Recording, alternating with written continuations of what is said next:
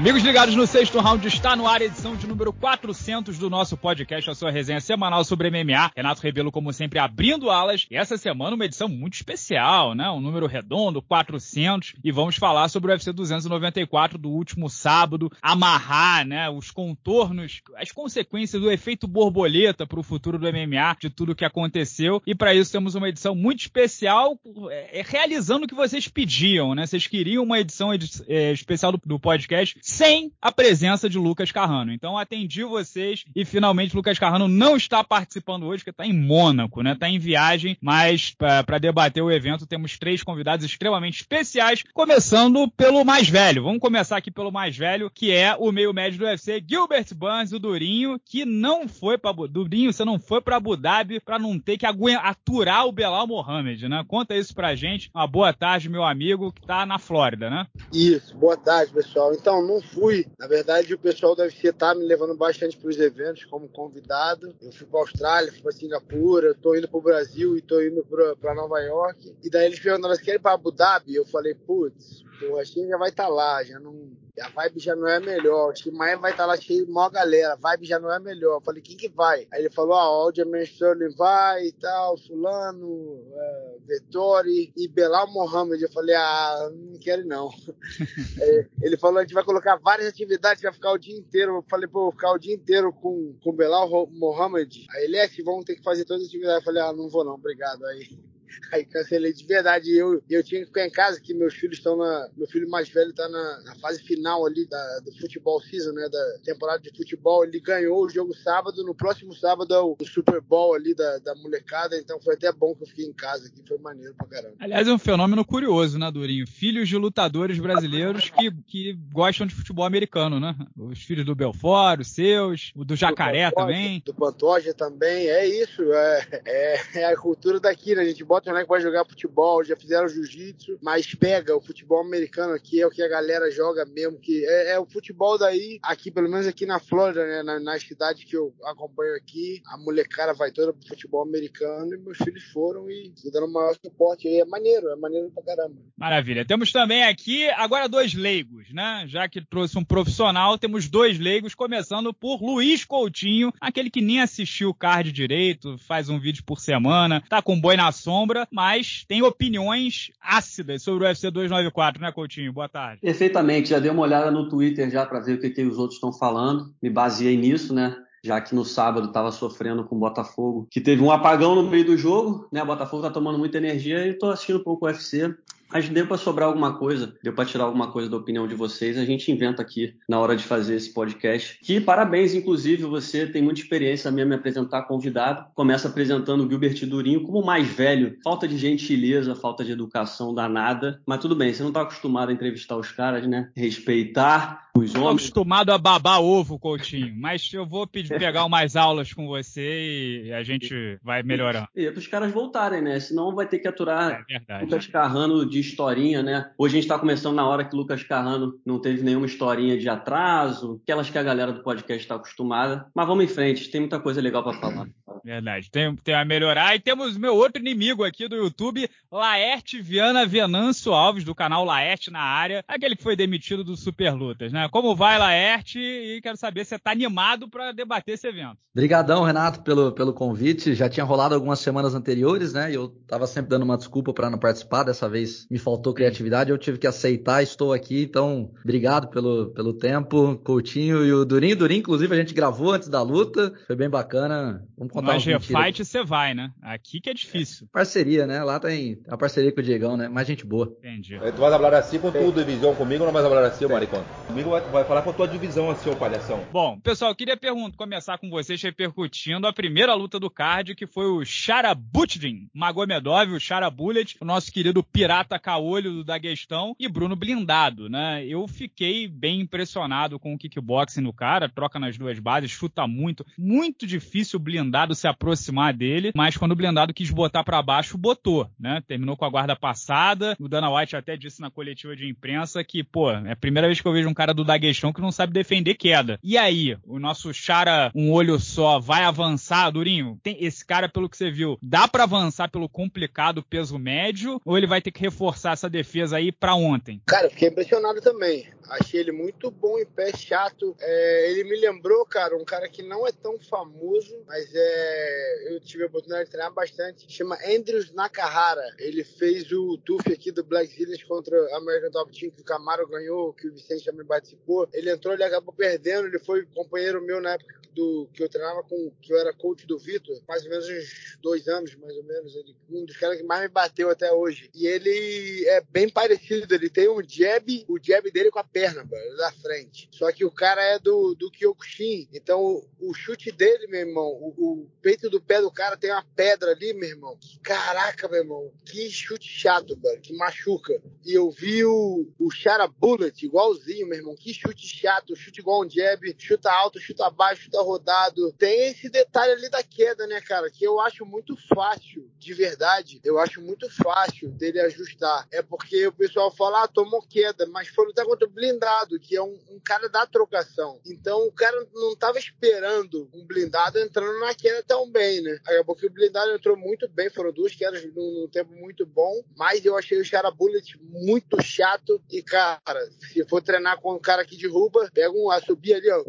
Vem cinco seres do Daguestão ali, meu irmão, molinho de, de resolver esse problema aí. É um cara que vai dar problema na divisão, na minha opinião. É, ele tem só 29 anos, né? Ele, ele é de 94, rapaz. Agora tá 12-0 com 10 nocautes. E aí, pessoal, o que, que, vocês acharam aí do Chara Bullet? Alguém viu o copo meio vazio? O blindado também, que agora tá no, numa fase bem, bem complicada. Quatro derrotas em cinco lutas. Blindado renovou o contrato na última luta, né? Do, do Brandon Allen. Só que a gente sabe que isso não necessariamente é uma garantia, o UFC pode acabar dispensando. Acho que vai receber novas oportunidades por questão da. Até o estilo empolgante, que o blindado sempre faz boas lutas. Eu conversei com ele depois da luta no WhatsApp aqui, ele disse que vai tirar um tempo, que ansiedade é um problema que ele já tinha revelado antes, né? Ele falou que a ansiedade bateu de novo no segundo round, ele perdeu qualquer tipo de estratégia e acabou se complicando sozinho, palavras dele na luta, que ele vai tirar um tempo para cuidar da mente, para cuidar do corpo. E até bom, né? Ele tem feito uma, uma sequência muito grande de luta, uma em cima da outra, e agora com quatro derrotas em cinco, de fato é uma situação que complica um pouco. Sobre o russo, eu sigo a toada do Durinho. Eu vi muita gente questionando aí, falando, pô,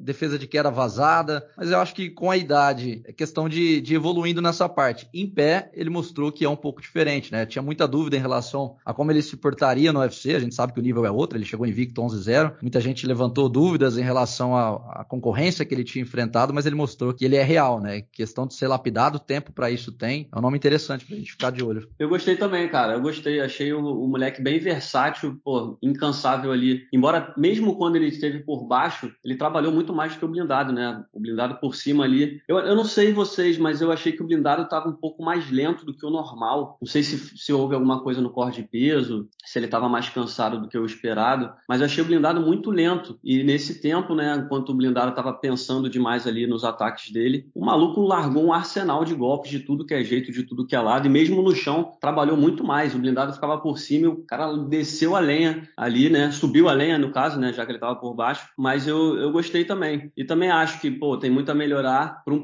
uma primeira luta, né? Como o Laerte lembrou aí. A expectativa da galera era grande porque ele não teve muitas lutas que fizesse ele já chegar com essa moral toda e tudo mais. E ele já pegou logo o blindado, que é um cara que tem respeito dentro da categoria. Achei que ele mandou bem demais, cara. Tô ansioso para ver as próximas lutas dele. É, para deixar claro, o, o Char ele não é completamente cego de um dos olhos e é congênito, ele já nasceu com isso, né? Ou seja, está completamente adaptado para enxergar dessa forma. Pelo que eu li, ele não deve ter grandes complicações com as comissões atléticas americanas, porque, de novo, ele não é cego de um olho. E assim, vale notar também, olhando pelo copo meio cheio, que o blindado foi mais grappler contra ele do que contra o Poitin até, né? Então, de novo, 29 anos, é de uma região que se ele precisar como o Durinho citou, se ele precisar de mão de obra para reforçar essa defesa de queda, ele tem é, mais do que demais. E também é um personagem, né? Barba ruiva, um olho só, se fala como Hanses, né? Os caras se expressam parecido. É um personagem que certamente ganhará muita tração aí uh, na, na categoria até 84 quilos. Na sequência, pessoal, queria perguntar para vocês também aqui do Mohamed Mokaev, né? Mohamed Mokaev que, segundo Carrano, né, que fez o Mundial Amador, é um dos maiores lutadores da história do MMA Amador, né? Venceu todo mundo, basicamente. Chegou no MMA com pinta de fenômeno, de futuro campeão dos moscas, mas rodada após rodada a gente vê ele passando perrengue. Beleza, é um menino também, de 23 anos apenas, mas se ele não finaliza o Tim Elliott no terceiro assalto, ele provavelmente perderia a luta, né? Porque dois jurados marcaram 10 a 9 Tim Elliott nos dois primeiros rounds. E aí, vocês acham que, no caso do Mohamed Mokaev Durinho, é, é mais uma questão de paciência ou de repente já você não bota tanta fé assim? Porque, por exemplo, você é amigo do Pantoja, né? Imagina se ele pegar o Pantoja hoje, né? É, se ele já tá começando a passar muito perrengue, o pessoal fora do ranking, agora o Tim Elliott top 11. O que você achou? Eu achei esse moleque muito bom, cara. Eu acho ele que ele é o futuro mesmo. Eu acho que hoje, contra o top 5 ali, vai complicar para ele, o Manel Cap, o Pantoja, por ter uma galera bem dura ali que vai ser luta chata para ele, porque esse é complicado nessas categorias. Quando chega no, no, no, top 10 ali, todo mundo é bom em tudo, né? Ah, esse cara é só da trocação, é só um Potan, um Adesanya, que são muito alto nível em uma coisa faz diferença, mas fora Potan, fora o Adesanya, a galera tem chão, tem ainda mais de mais levinhos ali, o top 10 ali do, do peso galo, o top 10 do, do de todos os pesos ali, pena, leve, meio médio, a galera top 5, top 10 é boa, é dura de tudo. Então, eu acho ele um moleque muito bom, muito completo ali, mas contra no top tem que ter que ir com calma. Eu acho que tem que pegar mais uma luta. Ele pediu umas reservas já da luta do Pantoja. Eu acho que tá muito rápido. Eu acho que, tipo, tá com 23 anos. Calma, calma, vai com calma. Uma hora vai chegar, vai, vai batendo em cada um. Já tá no final do ano. Ano que vem faz mais duas lutinhas aí pra depois pensar em, tipo, tarot shot e tudo. Mas eu acho que é um moleque que tem um futuro brilhante ali, sim. Pô, 23 anos fazendo esse estrago ali, invicto, campeão mundial, brabo. Eu acho que o moleque, e o moleque fala também, sabe? É um moleque que vende também. Eu acho que esse moleque vai dar muito problema aí futuramente. Esse lance dele querer acelerar o passo, que o Durinho até citou, que ele tá pedindo uma luta atrás da outra, porque quando ele chegou, ele falou que o objetivo era se tornar o campeão mais jovem da história do UFC, né? Ele tem 23, o John Jones foi com quase 24, se eu não estiver enganado, né? Foi com 23 é, ele, e... ele para bater o John Jones, ele teria que ser campeão em 2024. Até, Mas... se eu não me engano, agosto, alguma coisa assim. É, tempo dá, pelo ritmo que ele faz. Sim, claro, se todas as estrelas se alinharem para isso, né? Pelo menos para chegar numa disputa disputa do cinturão, acredito que dê tempo para ele, mas é aquela questão, né? Se coloca em muitas posições de riscos contra o Jafel em março no UFC 286, ele também sabe-se lá como não bateu naquela chave de joelho reto, né? Muita gente até achou que poderia ter estourado os ligamentos, por, por sorte dele não aconteceu nada de mais grave, mas ainda assim é um e cara sábado que... de novo deu uma rosnada no, no triângulo no... do Tim Elliott, né? Exatamente. Mas o lado bom disso é que o menino com 23 anos, mesmo passando pelas adversidades, sempre arranja uma maneira de vencer vencer, né? Tem a questão psicológica também, que até pela idade poderia se abalar, o cara tendo que ir pro tudo ou nada, porque sabia que nas papeletas tinha perdido e mesmo assim conseguiu se impor e finalizar o Tim Elliott, que é um veterano duríssimo, já enfrentou a categoria inteira. Então, isso também é um sinal de qualidade, né? Quando na adversidade o cara ainda assim arranja maneiras de vencer, isso fala muito sobre ele, porque o talento é inegável, né? Acho que não, não há nem o que discutir em relação a isso. Essa luta você viu, Coutinho, ou tava no jogo do Botafogo? Eu estava no jogo do Botafogo, não, mas o evento acabou antes, né? O evento acabou antes. Mas eu, o que eu ia falar, que eu acho que esse moleque, a, a, idade joga a favor dele, né? Na hora da gente analisar o que, que ele tem feito até aqui. Exatamente por esse argumento de que, ah, precisa de tempo, ainda vai amadurecer e tal. Mas eu acho que é, o que ele tem apresentado, se ele não queimar a etapa, pô, o futuro dele é, tem tudo para ser brilhante. Não acho que ele dá conta ainda de ser um plano B, um, um, um lutador reserva disputa de cinturão, pegar top 5, essas coisas. Se ele fizer o passo a passo direitinho, ele vai dar trabalho, mas acho que se queimar a etapa ele vai se enrolar, porque nem sempre você vai ter a chance de, de se recuperar numa luta. O cartel amador que o Renato citou dele é 23-0, né? E agora 11-1 no profissional, nenhuma derrota, mas tem um no contest, né? Então, o maluco tem 23 anos e 35 lutas na, na, nas costas, é bastante coisa. É, tem muita gente que defende o Mohamed Mokaev como o melhor lutador da história do MMA amador, né? E, e de novo, né? MMA amador você não tá ganhando dinheiro, mas ele só tava falar, porque ele realmente era muito menino, né? 17, 18 anos, não tinha muito para onde correr. Agora, na sequência, pessoal, a gente tem que falar de Kran Liskerov e o, Ar o Arley Alves, né? É, o Arley Alves não tinha lutado com 84 quilos no UFC, estava sem contrato, então provavelmente foi uma daquelas situações de que não tem ninguém para lutar com o Ikran Liskerov em cima do laço e de repente para ter o contrato renovado, o Arley foi o único que levantou a mão. Para mim ficou meio claro que ele não é muito peso médio, né? Ele estava meio que acima do peso dele. A gente viu até em velocidade e não deu muita luta, né? Ele foi nocauteado na primeira blitz do, do Ikran Liskerov com dois minutos. É, o Nasurdini Mavov, que seria o, o, adversário original, não conseguiu visto para Emirados Árabes Unidos. E Ikran Liskerov é outro, né? 30 anos, campeão mundial de combate sambo, 15-1 no MMA, única derrota para o Hansa Kimaev no Brave. E aí, Durinho, uma, uma noite muito dura para o Arley, que basicamente não, não, lutou. E se você se, se você acha que esse Ikran Liskerov também já já tá nas cabeças aí do peso médio? o Ikran é muito duro, cara. Na verdade, a parada aconteceu até esquisita. Esquisita não, né? Ele veio fazer o camp aqui com a gente uma vez, quando ele tá, foi para lutar contra o Shimaev. O camp dele foi quando a gente ainda treinava na Hard Knocks. Então o Ikran veio, o Ikran ajudou também o Camaro. Quando o Camaro tava para lutar contra o Taron Woodley, ele foi um dos caras ali, ele, naquela época ali, ele era brabo, né? Ele jogando Camaro, fazendo umas coisas ali que eu falei, caraca, esse moleque é duro, vai ganhar, vai lutar no Brave, ah, deve ganhar, tá, tá, tá, acabou com a UFC, já tava falando assim, né? Só que aí acabou que ele perdeu, tomou um nocaute lá. A gente ficou até assim, oh, e o moleque, o russo lá lutou? Os caras, porra, lutou, tomou um nocaute pra outro russo. A gente falou, caraca, sério? Quem é esse outro russo, né? É, a gente falou, caraca, sério, mano? Moleque duro, mano. Eu falei, caraca, como é que vai, vai, mas como é que vai chegar? Daí ele lutou outros eventos aqui, lutou o evento do Khabib que tava tendo aqui na, em Miami. E bom, entrou no UFC, mas eu já sabia, meu irmão já sabia. Vai, é, é aquele moleque que é questão de tempo. Tipo, não é igual o Mokaev, que conseguiu chegar invicto, mas vai chegar, sabe? Cada um tem uma jornada diferente ali. Eu sabia, mesmo quando ele lutou contra o Fio, os caras falaram, o Fio aceitou a luta, aí o Fio mandou mensagem lá no grupo, pô, tô aceitando a luta desse cara aí, meu irmão. No grupo, depois eu falei, pô, pega essa luta não, Fio. É machuca, duro, machuca. É, esse moleque é duro, Fio. Pega esse, não, pega essa luta não, aí. Aí os coaches falaram, vai lá no pessoal, manda mensagem, a gente manda mensagem pro Fio Halls, Fio, pega essa luta não, mano, esse cara é chato, luta, não vou lutar. Aí, sei lá, não sei se ele levou. Às vezes o cara leva isso no ego, sabe, o uhum, Renato? Não, vou provar, vou provar. Como assim? Você tá acreditando em mim? Não, então vou lutar. Daí, meu irmão, lutou, perdeu e, e depois ia, ia ser contra o Borrachinha, né? Acabou que não foi.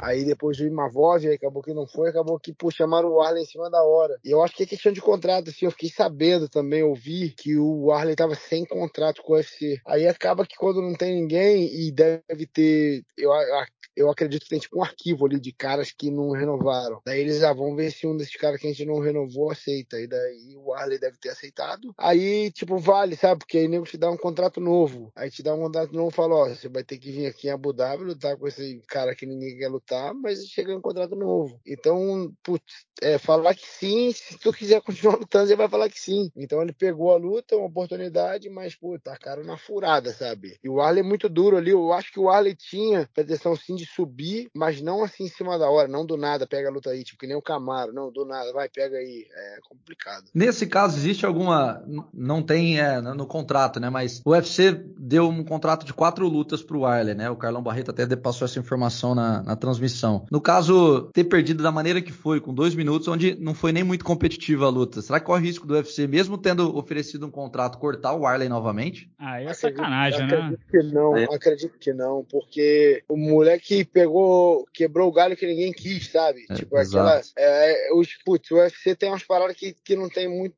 noção, mas tem umas paradas que os caras. Não, o bicho veio lá, que ninguém queria a luta, o cara foi lá em Abu Dhabi, botou a cara, não, tá tranquilo, relaxa. Tipo, o Sean Shelby é um cara muito assim. É, acredito até que. Putz, eu citar outra pessoa como exemplo ali, ah, o blindado também. O blindado também pegou uma luta que não tinha nada a ver. O blindado acabou de perder uma luta pro Brandon Allen, que, tipo, se ganhasse, ele ia entrar no ranking, se ganhasse do Brandon Allen, acabou que perdeu. E daí Pegou os estreante, né? Os caras, toma essa pica aqui lá em, em, Abu Dhabi. O cara fala que sim, o Sean Shelby é um cara bacana, o cara, não, não, não. O cara falou que sim, não precisava falar, poderia meter um caô como 10 colocaram, eu vou dar moral. O Chechel tá, o faz isso. Não sei se faz isso com todo mundo, mas, pô, como o Arley Alves, que, pô, foi campeão do TUF no Brasil, o Blindado, que, pô, já teve... É um cara que é maneiro de assistir lutando, é um cara que não peida, sabe? Tipo, que vai chegar lá e vai lutar. Eu acho que tanto o Blindado, tanto o Arley não, não correm risco nenhum. É, eu, eu só espero, Durinho, que você não esteja certo sobre o Arley continuar no peso médio, porque eu achei que não ornou muito bem, não, cara. Ele foi campeão do TUF com 84 quilos, né? Não, Tudo eu bem. sei, mas o, o, TUF é mais um negócio de, de, de, bater peso diferente. rápido, né? Todo mundo luta no TUF na categoria de cima, né? É, o, o é, sapato foi campeão é... peso pesado, né?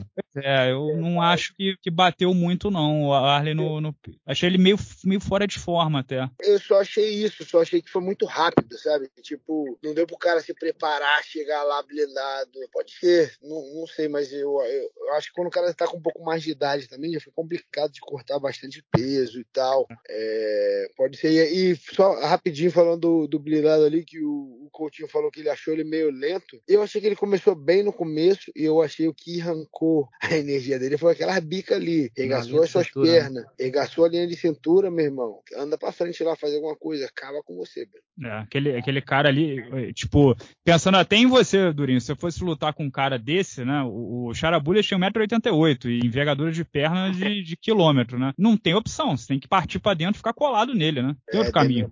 Dememar e o Shimaev ali de estratégia e vambora. Pois é. Na sequência, a gente teve a maior lambança desse ano, talvez, né? Que foi Magomed Ankalaev e Johnny Walker. É uma sequência cinematográfica, né? O Johnny fingiu que estava lesionado com um jab no corpo, subiu numa joelhada voadora que foi no vazio, o Ankalaev botou ele para baixo, travou na grade, começou a bater e deu uma joelhada absolutamente ilegal, né? Ter virado no contest sou até, até bem humorado, né? Porque aquela joelhada foi absolutamente intencional, deveria ter sido desclassificado, mas, né? Até local em Abu Dhabi, né? Acabou sendo, não viram a intenção, né? Segue o jogo. Mas aquela cena ali do Johnny Walker falando com o médico, que provavelmente era o primeiro evento de MMA dele, o cara perguntou onde você eu tô no deserto, e o cara considerar a resposta errada, como se ele tivesse confuso e acabar a luta, é comédia pastelão, né? O que, vocês acharam aí? Tinha alguma coisa que, tipo assim, tirando um médico mais experiente, que levar em consideração que o lutador não vai dar a resposta perfeita, esse tipo de coisa, o Johnny Walker podia ter contornado melhor ou a barreira do idioma também, falando inglês, o cara com sotaque, inglês na primeira língua dele. Tinha alguma forma de contornar e evitar essa, essa cagada que foi uma perda de tempo enorme para os dois, né? O que, que, vocês acham? O que eu fico preocupado é que não tenha cantado naquele momento a veia cômica do Johnny. De meter, a gente sabe que o Johnny é bem humorado e tal, e de chegar lá e meter, ah, tô no deserto. Sabe? Seria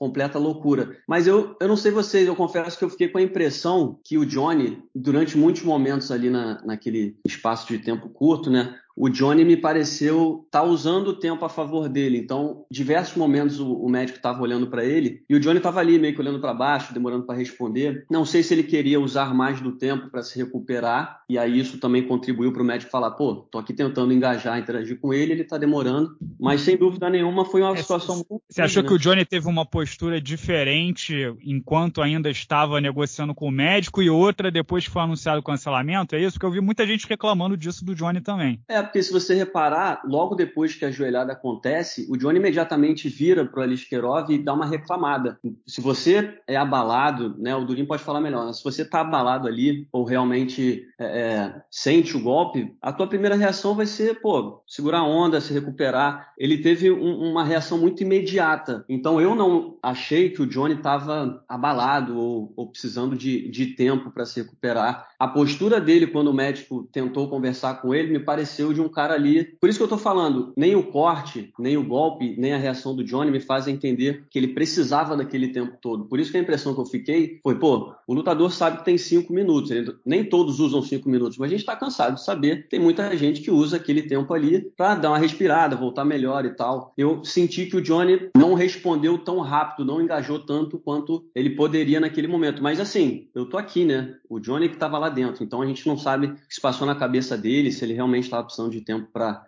se situar de onde ele estava e tudo mais. Mas assim, tem que ser falado também que o cara foi em cima muito rápido, né? É, o Johnny poderia ter. Você encerrar a luta por conta de uma resposta dessa. É, não, não tem... faltou, faltou tato do médico, né? De tipo, é. insistir mais um pouco, averiguar. O cara foi, ah, não é deserto? Ia, não. Essa é a única pergunta que ele poderia ter feito, entendeu? É, Até porque a resposta é a mais Johnny Walker possível, né? No sentido sarcástico, bem-humorado, é o estilo Johnny. Essa questão do deserto, o próprio Dana White falou na coletiva depois que ele não tá errado. E não tá, né? Porque eles estavam, né, entre aspas, no deserto mesmo. E, e é, além da falta de experiência, eu acho importante frisar que por mais que o Johnny não tenha respondido de imediato, talvez da maneira ideal, se é que podemos dizer assim, também não dá para transferir culpa. E eu sei que, obviamente, não foi essa a intenção do Coutinho, mas eu vi algumas pessoas na internet falando. Foi sim, que... foi sim. O Coutinho é maldoso, a gente conhece. eu vi algumas pessoas falando na internet que, que o Johnny tem culpa no lance. Aí eu acho que já é esticar a corda demais, né? por mais que de repente não tenha tido a postura ideal, ele ainda tinha o tempo a favor dele ali, né? É prática comum alguns atletas tomarem com o tempo ali, porque o erro, senão é uma inversão de valores, né? Tudo começa com o erro do Ankalaev,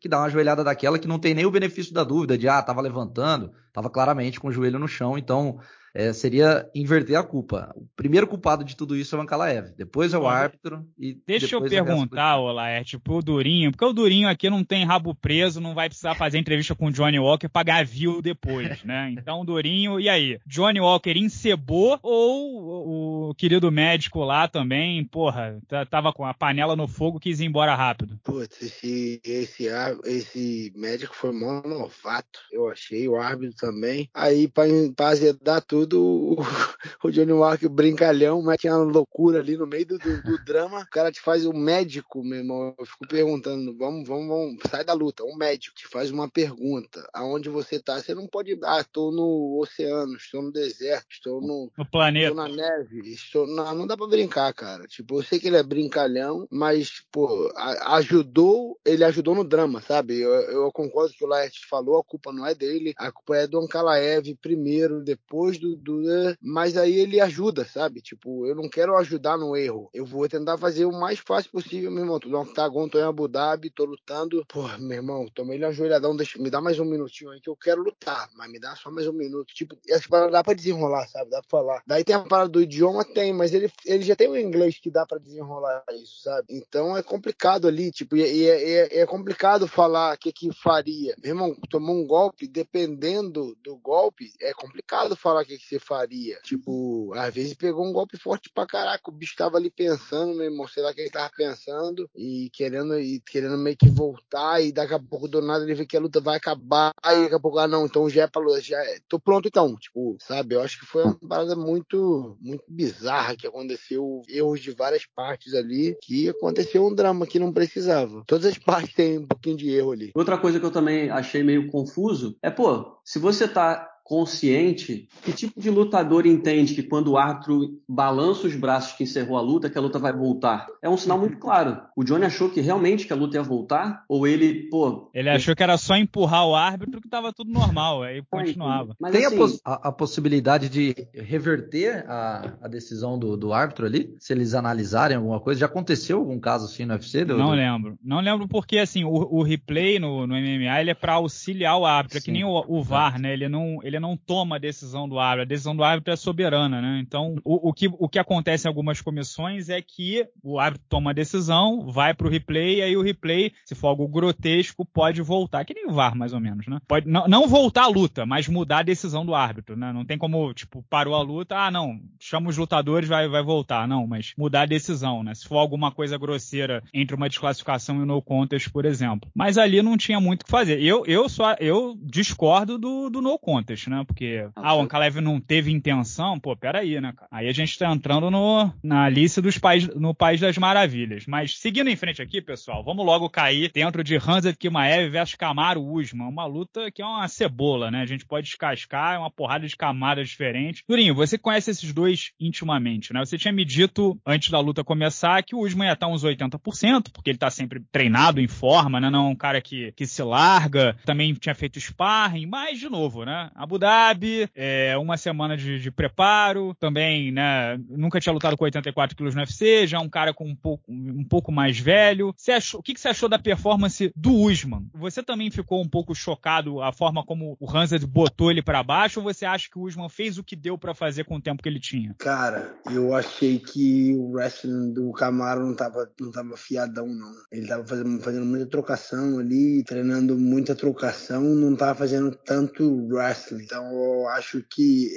era o meu medo na luta. O meu medo era se o, se o viesse no onde vamos trocar o wrestling, botar abaixo, ele ia gastar uma força, mas ele eu achava que ele ia acabar colocando.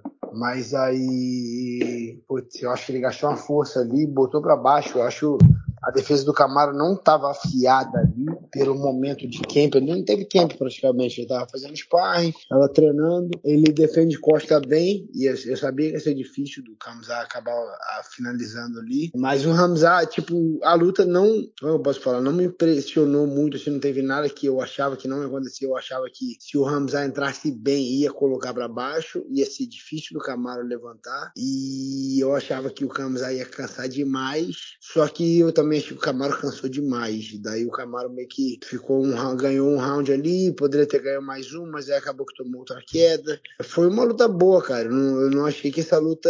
Muita gente fala ah, se fosse cinco rounds. É, se for, é, outra, é outra luta, sabe? É outra preparação. Muda tudo. Não adianta falar, você pegar Mas e se, Odorinho, mas e se tá. fosse, assim, cinco rounds à parte? Se fosse o mesmo Usman de 36 anos, mas com o campo completo, ah, é, é focando no wrestling, você acha que teria sido outra luta? De outra luta, ele não ia derrubar, não. Não ia derrubar, mas é tipo a luta que aconteceu do Volkanovski, né? O Volkanovski treinado foram cinco rounds. Em duas semanas foi um round, mas é complicado falar, sabe? Quando a gente pega a luta assim no, em cima da hora, a gente tá confiante no que a gente tem e vambora, mas é complicado, né? Você vê ali a diferença do, do Volkanovski com camp sem camp foi um round, né? E aí, pessoal, a pergunta que eu estendo para vocês é: o Hanset Kimaev assustou? Ele tá com cara de bicho-papão no peso médio? Ou ele, pelo contrário, ele, assim como na luta do Durinho, ele saiu mais humano do que entrou? Eu acho, desde a luta contra o Durinho, muita gente tentando ver pontos negativos no Kimaev, eu, eu vejo o copo cheio nesse caso. Tudo bem, o Usman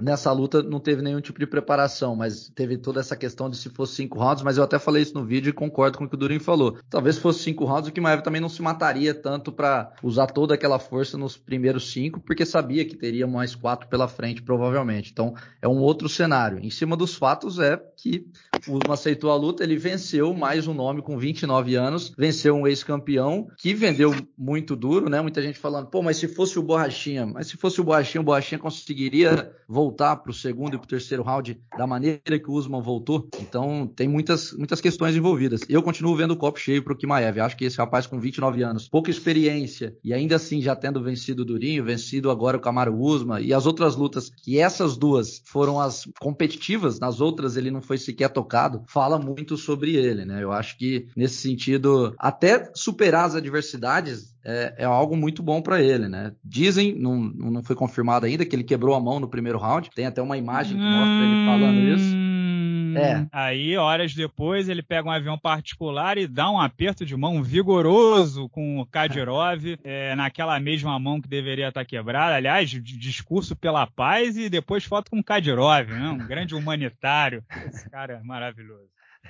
Mas, enfim, dentre todas as adversidades, eu continuo vendo. Eu acho que a galera tá cobrando muito por causa do hype que foi colocado em torno do nome dele, mas estão querendo que seja um, um semideus que não tenha brechas. É óbvio que o cara vai ter brechas, é óbvio que ele vai cansar, é óbvio que ele vai ter pontos a serem explorados, mas o fato é que, mesmo tendo tudo isso, ainda não achamos, é, ainda não, não foi exposto ao ponto de sair com a derrota. Então, mesmo tendo pontos a serem é, melhorados, obviamente, todos têm, ainda assim ele consegue vencer os adversários de de, qualidade, mais experientes. Então, eu acho que às vezes a galera confunde muito torcida, e aí podem gostar ou não dele, isso é particular, vai de cada um, mas os fatos que temos dele dentro do octógono é que até aqui ele mostra que ele é de fato potencial campeão do, do UFC. Eu acho que, inclusive, o jogo um pouco favorável para ele contra o Sam Strickland. O Lash tocou num ponto interessante que é a expectativa, né? O lance do Hanser tem muito a ver com expectativa. Se você olhar só os resultados, realmente, né? Mas ele infla a própria expectativa, né? Que vai matar todo mundo, que vai fazer acontecer, tirou o Strickland pra nada, tiraria o Usman pra nada. Então tem um pouco a ver, a, a cobrança que o público tem com ele tem a ver com, com o próprio discurso. Mas Agora, ele até do... mudou, mudou um pouquinho depois, depois da luta. Da luta. Não, acho até da... contra o Turinho, que ele teve um choque de realidade, ele viu que não seria da maneira que ele acha.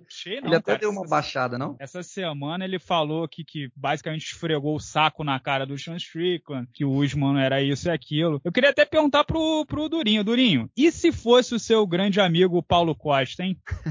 Cara, difícil, é difícil falar mas eu, eu, eu concordo com tudo que o Laerte falou ali. Trocou em cima da hora, nego fica falando muito, ah, mas não matou, tipo, ganhou do Camaro, tipo. Exato. Você acaba de ganhar do ex-campeão, do cara que era o mais brabo aí, ah, você ganhou, ah, é, mas você não matou ele, você falou que ia matar. Tipo, caraca, eu, eu, o Camaro pegou de cima da hora, mas o, o Ramzat também troca tudo, velho. Você se preparando uma borrachinha, agora você tá contra o Camaro, muda tudo. Mesmo assim, o maluco foi lá, eu achei que lutou bem pra caramba, lógico que cansou, gastou gastou maior energia. Mas, cara, de verdade, muda muito para o do Borrachinha. O Borrachinha é um monstro, gigantesco ali. Minha pergunta é: ele vai realmente conseguir defender a entrada de queda? Que o bicho entrou em double, entrou em single, troca pra cinturada, vai pra costa. É, é, é um tempo de wrestling diferente. Lógico que Sprawl, tá, o, o Borrachinha defende bem, mas mesmo quando o cara começar a meter variação ali, o chain wrestling ali, entra de um lado, entra do outro, derruba, eu acho difícil do Borrachinha defender. E tá,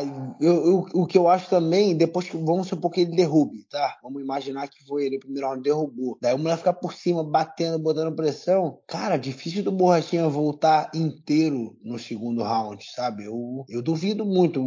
O, Shimaev vai voltar inteiro também, não. Mas aí vai querer respirar um, dois minutos ali, vai tomar um atraso, bum, outra queda. É, é o jeito que eu vejo a luta indo, sabe? Posso estar errado. É, é minha opinião, não é que é o fato. Posso estar errado, mas eu acho que ele. Eu, eu, eu acho que ele coloca o Borrachinha pra baixo, sim. E o, você acha ele favorito contra o Strickland, Durinho, agora, né? Os dois com campo completo, cinco rounds. Os dois com campo completo, eu acho que o, o Shimaev ganha. Eu acho que todo mundo se assustou ali do jeito que ele cansou, mas o Camaro é forte pra caraca, O Camaro faz uma força pra sair ali, faz uma loucura, se defende. Parece que não, mas você vê que o moleque não consegue evoluir muito, fica meio que ali. O Camaro gastou uma força ali também. E eu acho que o Strickland não ia fazer ele gastar aquela força. Ele vai botar o Strickland para baixo. O Strickland tem um pouquinho de jiu-jitsu, sabe levantar, mas não vai fazer aquela força de wrestling. E eu acho que isso vai ficar se repetindo até ele finalizar. Eu, não, eu acho que o Shimaev ganha bem do Strickland. Não sei se vai acontecer, né? Porque quebrou a mão e novela agora e espera e não é tipo o, o, o do Plastic não tem nada a ver com isso. Daí. É, esse, esse é uma questão interessante, né? Porque assim, a gente vai falar do lado comercial, claro, o que vende mais vai, vai entrar na frente, mas no papel, eu, eu não estou discordando, eu, estou fazendo aqui o advogado do diabo contraponto, tá? Eu não estou discordando ah. que é um, é um grande feito fazer o que ele fez com o Usman, e não estou não tô discordando disso. Agora, no papel, ele tem zero vitórias sobre ranqueados na divisão até 84 quilos. Ele tem uma vitória sobre um peso médio em atividade no UFC, que é o Geraldo Mirchatz, que, tem,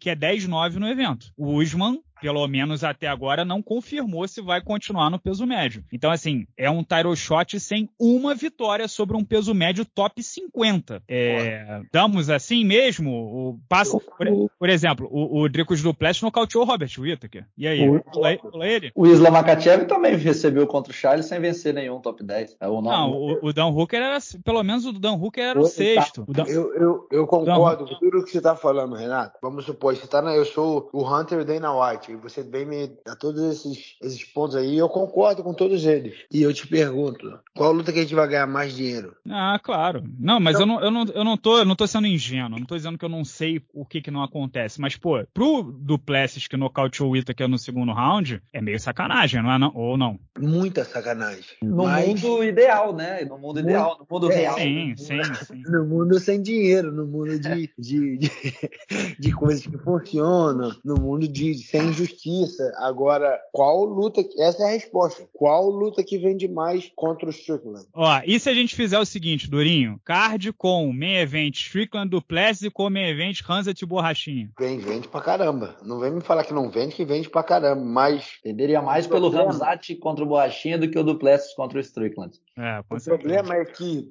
Aí você para pra pensar, pô, quantas vezes a luta do Borrachinha e eu, advogado, é, já, é. quantas vezes esse cara não já cancelou a luta? Já tá cornetando o cara de novo, hein, Durinho? Que, que coisa, hein? Pouquinho, né? Sobrou oportunidade, a gente vai lá e dá-lhe mais um. É, mas, mas... O, o Borrachinha tá numa sequência, assim, complicada, né? São, são cinco, acho que no UFC são cinco ou seis cancelamentos no total, né? Então é. O White ficou um pouco do lado dele, né, de defender ele na coletiva. E Maia falou que ele, pô, tava fazendo xixi nas calças. Até achei interessante que o Dana White defendeu, falou: não, isso acontece, faz parte, é uma, é uma situação complicada mesmo. Eu esperava ou ele não comentasse nada ou desse uma cutucada, mas ele até que ficou do lado. Assim como ficou do lado do Charles também. É, pois é.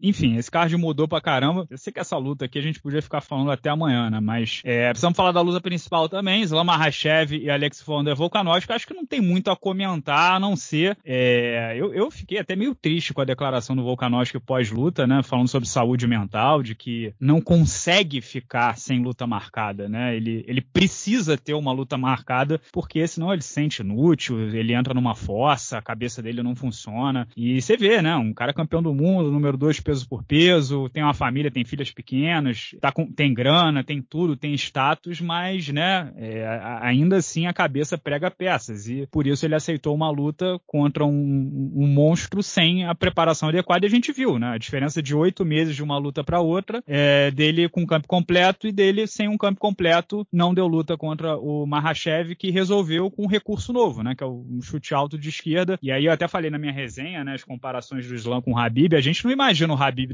vencendo por chute alto, né? E o Islam Makhachev é dois anos mais jovem que o Habib, tem 31 anos. E aí, Durinho, tá com cara de que, assim, o Charles de deve ser o próximo, né? O Dana White deu um bom sinal de que o Charles man é, manteria o title shot, o Justin Gates não passaria na frente. É, eu acho que tem alguma, algum risco aí do Kobe Covington vencer o Leon Edwards e, e aí apontar pro Mahashev, mas o Kobe Covington também não vai ser favorito. Sendo o mais sincero possível, Durinho, o Charles vai ter que escalar uma montanha campanha aí, complicada, né? Ah, eu achei melhor. Eu te falar que eu achei bem melhor do Charles não ter ido para lá. E eu achei melhor. No final das contas, eu achei que as coisas foram muito boas pro Charles ali. E até o Shimaev no final falando, ah, era, era a estratégia do Charles e eu usei do Volkanovski, não mudei nada. Então, o, o que me diz que ele finalizou o Charles a primeira vez, ele vai querer nocautear agora. Pra, tipo, para fechar o caixão.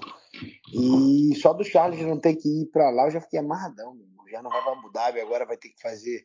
Daí o Islam ganha do jeito que ele ganhou do Volkanovski, que agora vai descansar aí, final do ano e tal, daí voltar daqui uns cinco meses, mais ou menos. Então a gente coloca outubro, novembro, dezembro, janeiro, fevereiro, lá para março, ou o UFC 300 que ele deve estar lutando, eu acho bem melhor. Eu acho, putz, eu acho, ainda mais os caras falando que tem o Justin Gage que tá querendo dar um, furada de bolo aí nessa parada, mas eu acho que não vai. Eu acho que não vai porque aquele critério de venda, porque o Charles vende muito mais que o Justin Gage. O Justin Gage também vende, mas o Charles é outro nível ali de, de venda, o moleque vai explodir. É. Então, tá, eu acho que tá garantido pro Charles. A única a única dúvida é se o Kobe ganhar, o Kobe vai querer essa luta aí, porque o Kobe vai querer tirar por a luta que mais vai fazer dinheiro na vida. Mas eu acho que o Leon Edwards ganha, eu acho que tá, tá certa essa disputa de cinturão aí, vamos dizer, entre março e junho aí, é, Charles contra o Islam, e luta dura pro Charles, mas acho que o Charles já sabia, né? Quem daria mais dinheiro pro Kobe Covington? Kanza Kimaev ou Islam Makachev? Ah, mas o Hansa não bate 77 nunca mais, né? É, e, e esse é o problema. Será que o Hansa vai querer bater? O Hansa vai dar, o Kanzada dá muito mais dinheiro para qualquer um ali. O moleque é o que tá com a chave da grana ali. Era o, é o Conor e depois é o, é o Hansa, na minha opinião. Lógico que tem o John Jones, tem o Charles, mas o Kanzada também tem essa chave de vender aí. Eu acho que não, ele não vai bater peso para lutar contra, contra o Kobe, não. Eu acho que eles nem. Um nem quer essa luta do outro, não. Não, não tá ninguém chamando ninguém, ele não tem uma história, sabe? Melhor nem mexer com isso, né? É, ele tem mais narrativa com o Strickland, né? Já treinaram juntos, agora estão se, se alfinetando. Ponto interessante que o Renato falou no começo de como a gente não imagina o Habib nocauteando com chute alto. Eu me lembro que há dois anos, quando o Islam Makhachev foi enfrentar o Thiaguinho Moisés, eu gravei com o Leandrinho Vieira, né? Treinador de jiu-jitsu.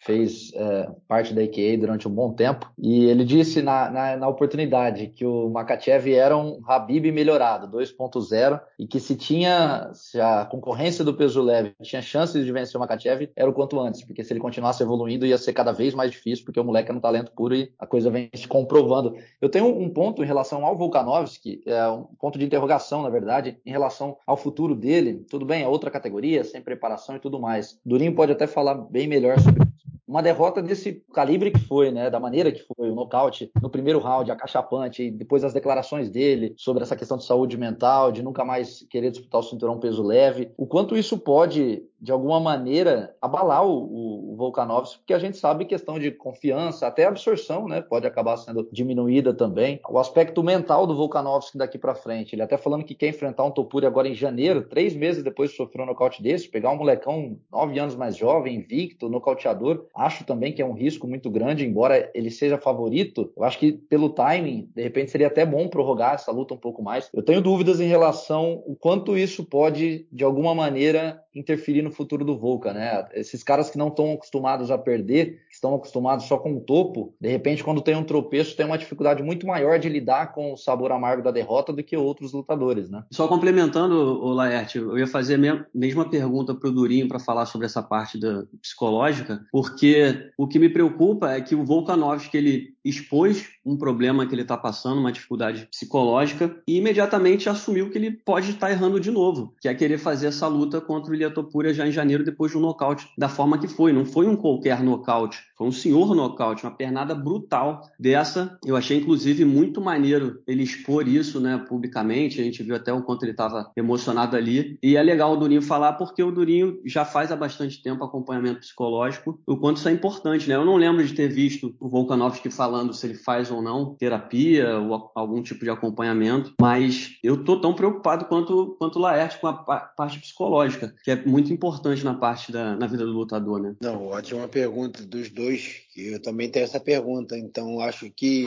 é complicado perder, perder para qualquer um é complicado. Eu acho que principalmente para esses caras que quando ficam mais de 10 lutas invicto, quando estão campeão, estão no topo do mundo, tem tipo todo mundo em volta ali quando ganha aquele êxtase. E isso aí vicia, né, cara? É, é uma dopamina boa que vicia. Eu já, já tive muito disso já, de ter essa ansiedade de querer lutar, de meu irmão, de, de sentir aquela parada de novo. Muita gente, quando, todo, quando eu ouço aquela frase de muita gente falar, ah, o UFC é os altos dos altos e o baixo dos baixos, esporte. Todo mundo, quando fala isso, já ficou na deprê. Tipo, não é.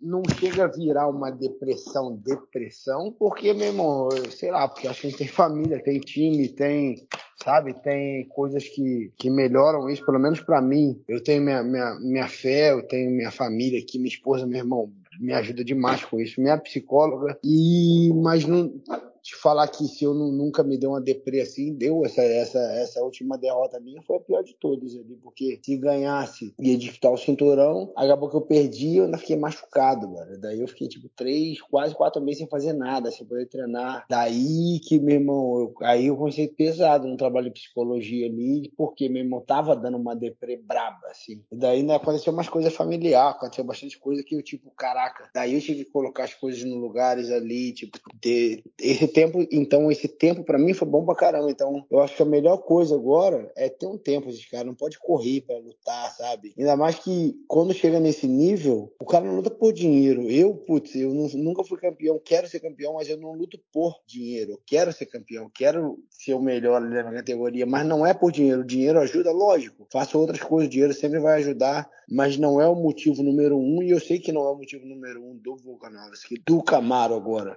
Então, Cara, eu acho que o Volkanovski agora precisa de um tempo. É complicado. Eu acho que ele, do jeito que ele falou ali, que ele tava com, esse mental health ali, com esse problema mental ali, mas que vai tirar isso da cabeça de tipo, isso é outra categoria, eu não vou mais buscar nisso, eu vou focar nessa categoria. Eu acho que de aceitar isso na hora e falar, ó, isso aqui eu não quero mais, eu vou focar nisso aqui, já te ajuda a enfrentar isso. Mas eu acho que, como o Laert falou, é tempo, cara. Deixa os caras lutar pelo setorão inteirinho ali, descansa, se cura de, desses problemas aí. Eu gostei do Adesanya falando que não vale dar tão cedo que quer. Ele falou de verdade, eu quero me curar nesse momento, quero ficar tranquilo, quero. Porque acaba que a gente não vive muita coisa, a gente fica ali igual um obcecado no MMA, mano.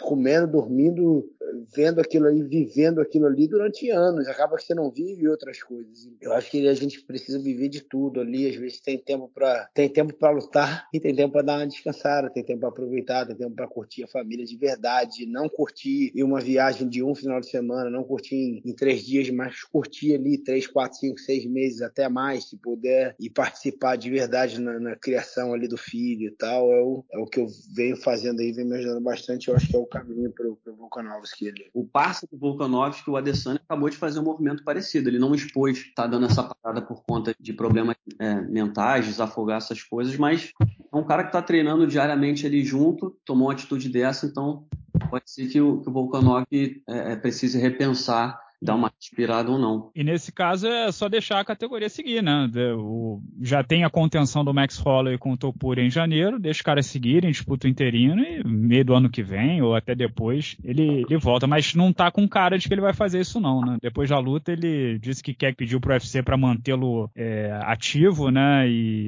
não sei qual vai ser a suspensão médica, mas não tá com cara de que o Volkanovski vai com esse caminho. Antes da gente embalar aqui o podcast, Durinho, como é que tá, como é que tá a lesão? Como é que tá a sua situação, você falou que vem aqui pro, pro UFC São Paulo, vai pro UFC Nova York, é, você ainda não está, não tá 100%, não tá em campo, qual, quando mais ou menos você acha que você pode voltar? O que que tá no seu radar aí? Que tipo de adversário? Você que, sei que você também é, assim como a gente, é nerd da luta, o que que você tá, qual é seu sonho aí pro retorno? Quando? Contra quem? Tô voltando, tô tipo uns 90% ali, tem alguns movimentos que eu ainda tenho que evitar, então dei treino de manhã, treinei um boxe de manhã só boxe mesmo, aí faço fisioterapia aqui três horas daqui, faço fisioterapia e depois vou malhar.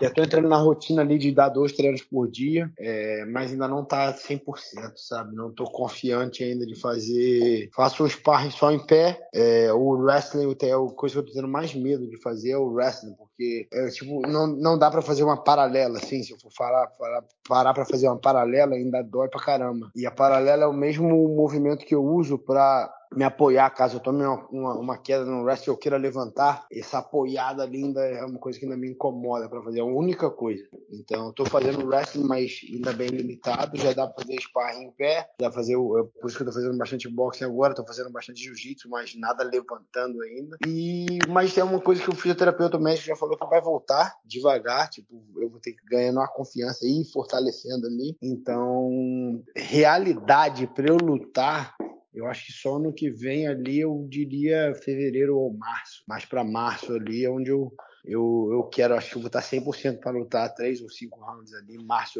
é o que eu quero estar preparado para. E contra Você, quem aí? É, tem, uma, tem uma situação que tá todo mundo treinando contigo também, né? O Ian Gary, o Vicente, o Chavcat. Tá, tá, tá um campo minado, né? Tá um campo minado mesmo. E o Chave K tá chegando aí, acho que essa semana, semana que vem, para terminar o camp dele da luta do, do Wonder Boys. Se não me engano, faltam sete semanas. Vicente tá aqui se preparando pro Ian Gary. O Ian Gary não vai vir fazer o camp aqui. Vai fazer onde? Cara, ele viaja pra caramba. Ele não... Ele estava lá na Inglaterra, ele estava na academia do, do Leon Edwards e agora ele está lá na, no Iceland, lá no, no Gunnar Nelson. Nelson né? Isso, ele está lá, é, ele viaja, cara, ele não tem muito essa não, eu até gosto dessa parada, até falei para ele, ah, viaja mesmo, tipo, você tem um filho só e sua mulher não viajar, viaja, vai que vai que por... eu queria viajar mais, mas para mim não dá, cara, com os dois. Eu saí muito aqui, já tô viajando pra caramba. Se eu viajar para ficar tipo três semanas, um mês assim, meu irmão, quando eu voltar pra casa aqui, a mala, a mala tá do lado de é. fora da porta, né? Já, é desse jeito. Então, até falei para ele, mas aí, cara, tem muita luta acontecendo. Então vai ter Vicente contra Ian Gary. É luta importante pra categoria. Daí tem Chave K contra Wonderboy. Eu acho que Chave K ganha. Aí talvez o UFC queira fazer contra Chave K. Eu acho que é uma coisa que o UFC vai querer. Eu acho né, que o UFC vai querer fazer. Mas ainda tem que esperar para ver se isso vai acontecer. E tem a luta que eu mais estou esperando acontecer. Eu acho que o Leon Edwards vai ganhar do Kobe. Eu acho. E daí, cara, se o Kobe quisesse voltar ali, aí é se também, né? Se o Kobe quisesse voltar, talvez role o UFC em Miami aí, em março aí. Eu contra o Kobe em março aqui em Miami e explodir aqui. Então, eu acho que essas são minhas duas opções aí por agora, né? Se, eu, se eles quiserem me dar um cara pra já, pra eu fazer uma luta e disputar o cinturão, alguma coisa assim, é, seria essa luta. Se eu tiver que fazer duas lutas, daí eu sairia, aí acho que seria talvez o Young Gary, se eles quiserem fazer essa luta, ou o Sean Brady. Eu tô de olho na categoria toda ali, vamos ver o que vai acontecer. Sean Brady pega o Kelvin Gastelum agora, não pega? O vencedor dessa luta também, de repente. Homem interessante. Yeah. E o truco, hein? O Obi Covington perdendo do, do Leon Edwards já aceitar enfrentar você em março? Hum, difícil. Então, mas aí. O OBS se aposenta. Como, como esse cara pega Tyro Shot sem fazer nada, os caras lutam com o Durinho aí. Luta com o Durinho aí em Miami, que quem ganhar é Tyro Shot, né? Sei lá, aí talvez ele anime. Não sei. Pô, não, é, não, é, possível, não é possível. Pode vir, irmão, mas vem online, que o pai tá pronto. Bom, vamos, vamos embalar aqui essa edição do nosso podcast. O Lucas Carrano não está presente hoje, mas deixou o abraço da cobrinha mais óbvio da história do, do podcast. Fala aí, Carrano. Pois é, edição 400 do podcast, edição especial. É, achei que tinham preparado uma festa maravilhosa. Foi o que o Renato me disse. Falou: não, Carrano, vai pra Mônaco, pode ir lá, compra passagem aí, pode ir, paga o hotel, faz tudo. Chegando lá vai ter uma festa maravilhosa. Pergunta por sexto round, a noite de gala. O pessoal vai saber se eles não souberem se diz 16 round. Falei aqui, tô aqui até agora, tentando procurar. Então o abraço da cobrinha deveria ser pra essa situação. Mas não vou deixar passar a grande polêmica do final de semana, merecedora, né? Acho que nada mais importante ou nada mais marcante, na verdade, para um, um abraço da cobrinha na edição de número 400 do que um típico, um característico, um notório abraço da cobrinha para cagada feita pelo nosso querido médico durante a luta entre Johnny Walker e o Rabibão 2 litros, né? Foi um da, daquele tipo que entra para a história. Essa cara, aproveitem e vejam, porque provavelmente não vamos ver mais essa cara, pelo menos não no MMA, né? A não ser que ele vá fazer outra coisa e uma cagada daquelas para entrar para a história realmente. Vai ter que ter uma revanche entre os dois. E o Ankalaev também é o famoso chama confusão, né? É empate em luta pelo título que de cinturão vago que o cinturão não vai para ninguém. É também agora essa, esse não contest esquisitíssimo. Então fica aí dado o abraço da cobrinha. Um abraço, Renato. Parabéns pelas 400 edições. Parabéns para mim também pelas 400 edições. E que venham 600 mais até que a gente chegue na edição 1000. E dessa vez eu vá pro lugar para ter a noite de gala e realmente tem. Pessoal, muito obrigado aí pela presença de vocês. Coutinho, obrigado, meu amigo. Um grande abraço para você. O que, que, temos aí de jabá do canal Encarada? Qual foi a programação das últimas semanas? O que, que teremos no, de, de, lista no próximo domingo? É, agora eu, eu tô facilitando a vida do, do, fã de lutas, entendeu? Durante a semana a galera pode curtir a porcaria que o Renato e o Laerte publicam. E aí obrigado, no querido. Vem conteúdo especial lá no canal Encarada. Domingo, se eu não estou enganado, teremos as maiores zebras da história da MMA. É todo domingo ou é um domingo por, por bimestre?